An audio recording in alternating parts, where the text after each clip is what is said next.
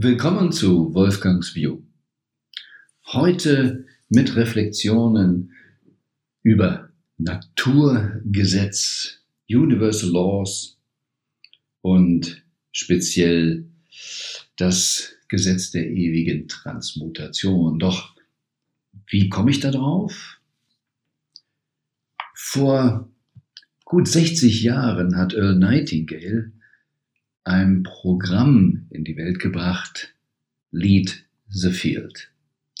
Sehr kraftvoll und einer der Pioniere der sogenannten Persönlichkeitsentwicklungsindustrie mm, hat sehr, sehr, sehr viel Erfolg damit gehabt, über Radio, auch über Verkauf von Schallplatten etc. Bob Proctor hat vor gut 20 Jahren das Programm überarbeitet. Er hat ja neun Jahre bei und mit Earl Nightingale gearbeitet, gute Beziehungen und dann vereinbart mit dem Unternehmen Nightingale Conan, dass er es ergänzt und mit seiner Strichmännchen-Idee etc.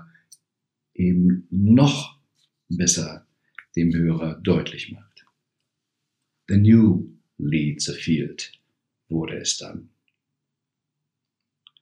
Und vor ähm, gut äh, 16, 17 Jahren kam er auf mich zu und bat mich, ich möge dieses Programm in deutscher Sprache sprechen. Hm. Ich sagte, ich habe doch gar keine Ahnung von Sprechen, ich weiß doch gar nicht, wie das geht, ich bin kein Sprecher, nimm doch irgendwie einen erfahrenen Schauspieler. Und er sagte, nee, nee, du verstehst das. Und er erklärte, dass man in Amerika mit Psychologen ein wunderbares, inhaltlich Top-Programm entwickelt hatte, Schauspieler genommen hat, die es sprechen sollten, auch gemacht haben, aber das ganze Ding floppte. Weil keiner der Beteiligten es auf tiefer Ebene verstanden hat und auch nicht es transportieren wollte von der intrinsischen Motivation her, sondern es war simpel Business-Idee. Der Sprecher wollte sein Geld, aber sich nicht mit dem Inhalt identifizieren. Und so sagte er, es ist egal, wie gut du als Sprecher bist, aber die Energie, die transportiert wird, ist wichtig. Und du verstehst das alles, also bitte mach es. Und so machte ich es. Mm, und jetzt gerade vor zwei Monaten haben wir für eine Gruppe, die ich betreue in meinem Network-Business, dieses wieder vorgeholt und sind die einzelnen Lektionen durchgegangen. Und in der Lektion 5 geht es unter anderem um sieben sogenannte universelle Gesetze. Und da wir gerade hier auch bei uns in der Akademie ähm, in einer transformativen Phase sind, ach, das ist eine gute Idee, die nächsten Podcasts wirklich zu dem Thema dieser sieben Gesetze zu machen. Und so ist heute das Gesetz der ewigen oder der permanenten Transmutation. Nummer eins von sieben Podcasts zum Thema universelle Gesetze. Was bedeutet dieses Perpetual Transmutation? Also wir haben schon was gehört vom Perpetuum mobile, also etwas, was sich permanent bewegt und immer weiter bewegt, ohne dass man Energie zuführen muss. Und so wie Bob sagte, du kannst es sprechen, aber die Energie muss rübergehen, ist eben doch, und das wird ja auch hier bei uns oft genug gesagt, das ganze Universum ist im Wesentlichen Energie und draufliegende Information. Alles ist Energie.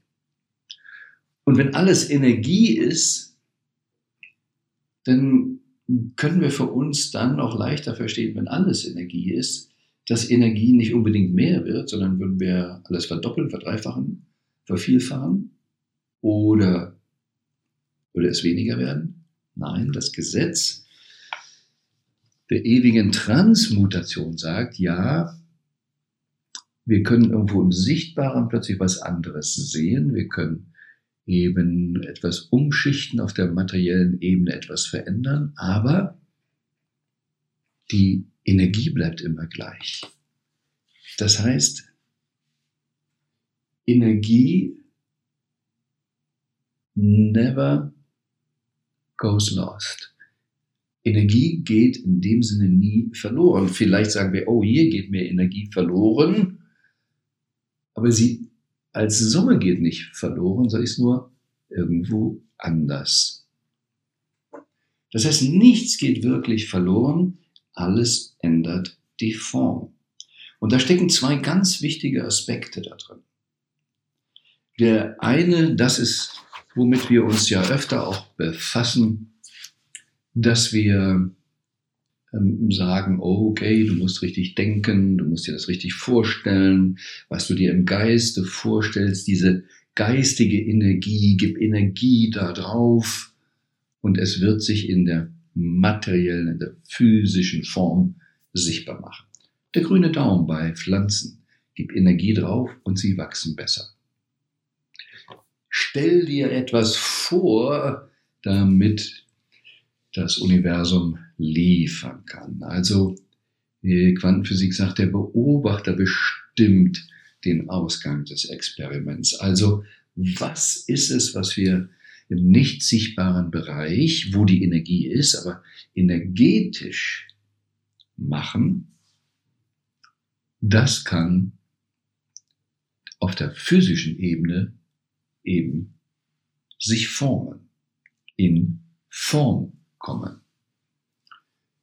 Das ist meistens geläufig und die äh, Serie The Secret etc. und vieles in der heutigen Zeit macht das uns ja immer wieder, sagen wir, bekannt. Nicht unbedingt bewusst, aber bekannt, dass es so ist. Aber es geht deutlich darüber hinaus. Deutlich darüber hinaus. Bedeutet sehr viel. Also neben dem, dass du, da geht es um die Zivil-Programm sehr viel drum oder viel bei der Arbeit von Bob Proctor, ähm, Napoleon Hill, äh, denke nach und werde reich.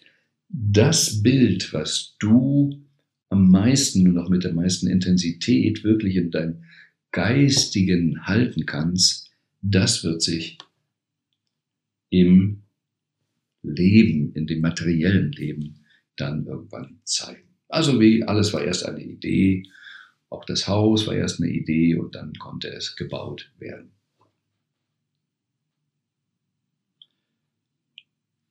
Von Dr. De Martini habe ich dann noch andere Dinge gelernt, wo es eine große Rolle spielt. Und wenn wir das verinnerlicht haben, eine ganze Menge Leid uns sparen können. Zum Beispiel Tod. Wie viele Menschen trauern, weil jemand gestorben ist, weil etwas verloren gegangen ist. Ein Fußballspiel etc. Irgendwas geht verloren. Es geht eine Idee vielleicht da verloren oder eben auf der materiellen Ebene kann etwas verloren gehen, aber die Energie selbst geht nie verloren. Und es taucht immer irgendwo anders auf, speziell auf der dualen Ebene. Da gibt's kein Verlust ohne Gewinn. Nur es ändert die Form und taucht dann anders auf.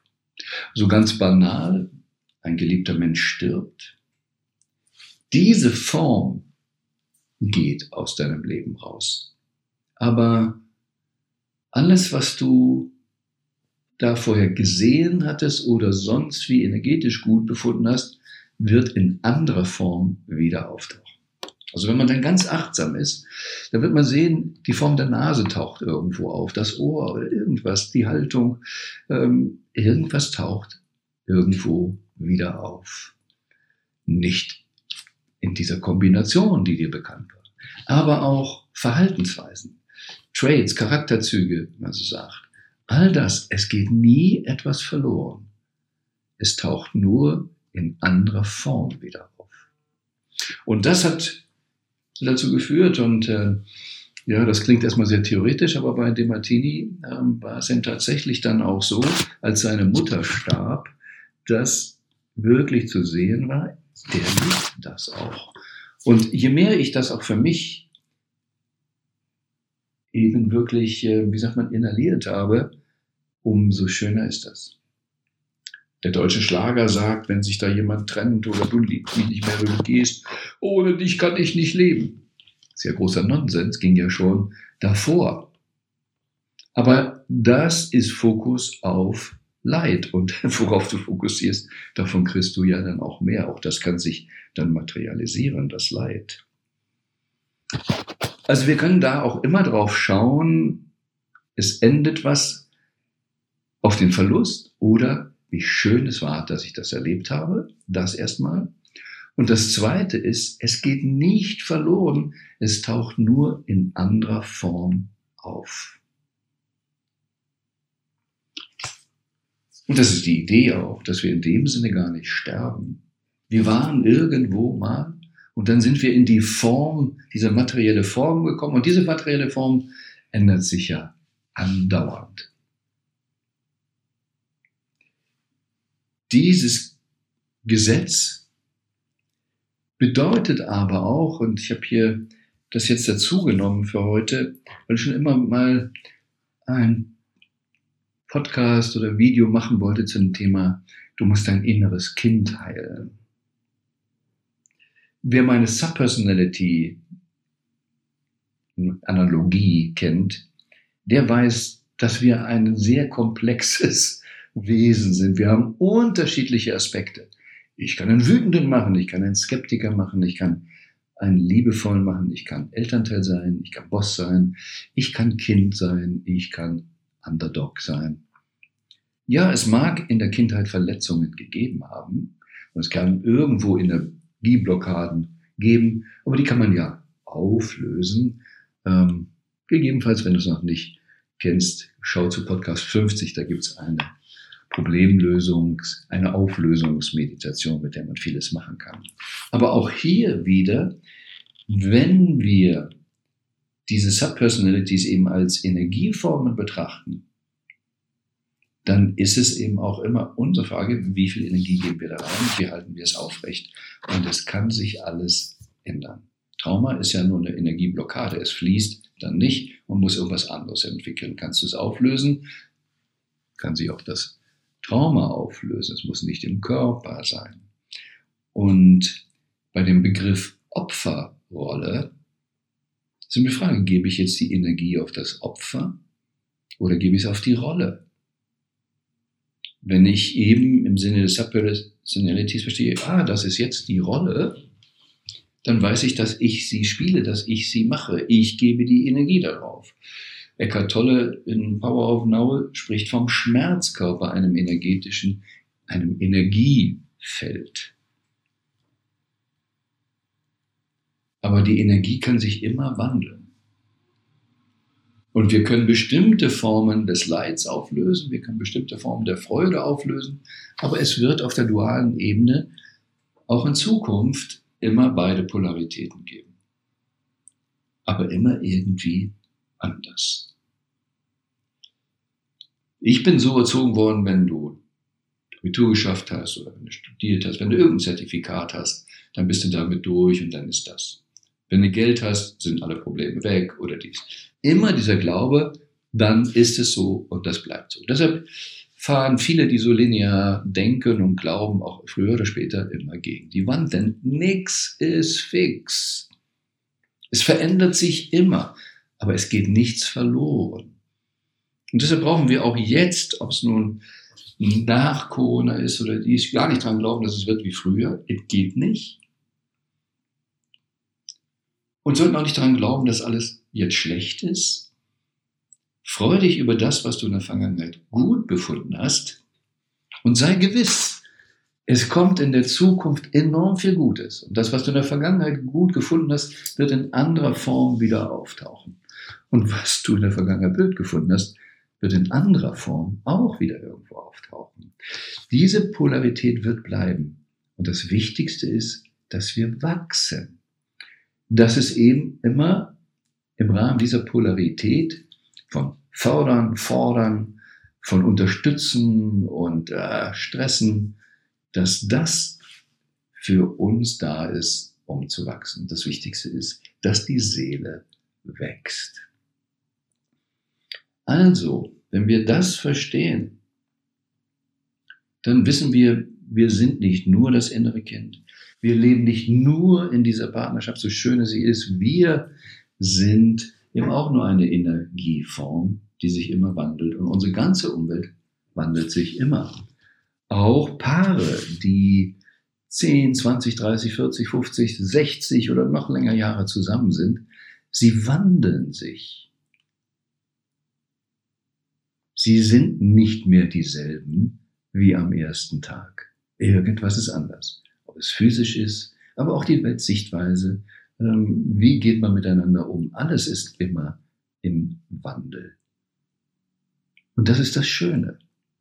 Wenn wir es denn richtig erkennen, dann brauchen wir nicht zu leiden.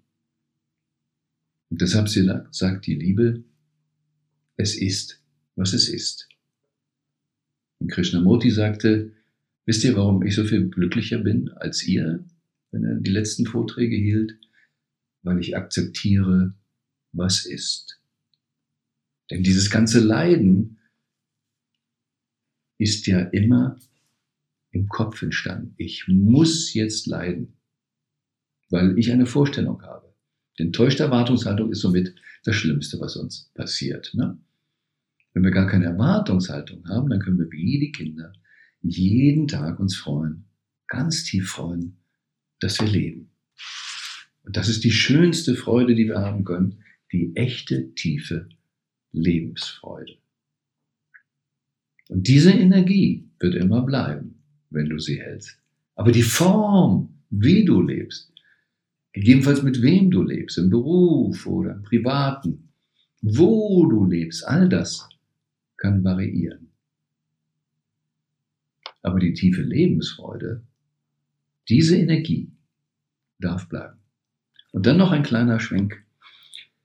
Wenn wir das verstehen, dass auf dem Planeten oder um den Planeten rum oder im ganzen Universum so viel Energie ist, dann brauchen wir nicht um Öl oder Wind oder Kohle oder sonst wie was eigentlich uns groß Gedanken zu machen, sondern wir müssten wirklich mehr Augenmerk darauf geben, hey, was können wir, und manche tun es ja schon, auch wenn es im geringen Maße ist, wie kommen wir an die Energie ran, die im Nullpunktfeld ist, in dem Universum drin ist. Da ist unendlich viel Energie. Und wenn wir denn irgendwann aufhören, uns die Gedanken zu machen, was nun gerade in 3D-Ebene vorhanden ist und wie kommen wir ans andere an, dann werden wir das verstehen.